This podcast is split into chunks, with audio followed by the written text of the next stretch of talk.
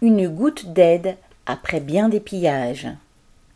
Les médias font grand bruit sur l'aide de la France, présentée comme particulièrement qualifiée et importante, qui serait boudée par le régime marocain. Mais de quelle aide parle-t-on? La ministre des Affaires étrangères, Catherine Colonna, a annoncé le versement prochain de 5 millions d'euros aux ONG présentes sur place.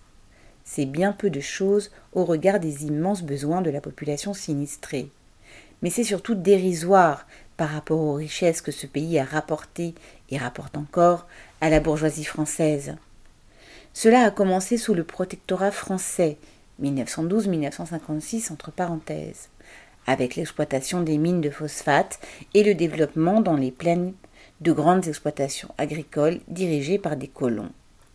Le général Lyoté, à la tête du protectorat, se faisait fort de développer les infrastructures de ce Maroc utile, selon son expression, et de délaisser le Maroc inutile, entre guillemets, les régions de montagne aux terres arides, celles-là même qui sont aujourd'hui touchées par le tremblement de terre.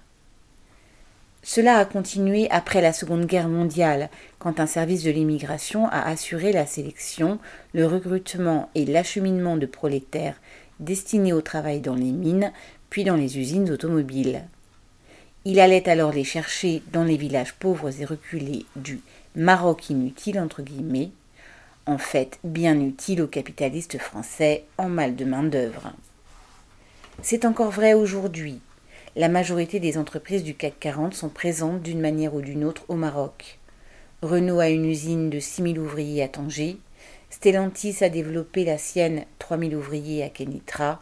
Tous sont satisfaits de payer des salaires bien inférieurs à ceux de France, de l'ordre de 240 euros par mois.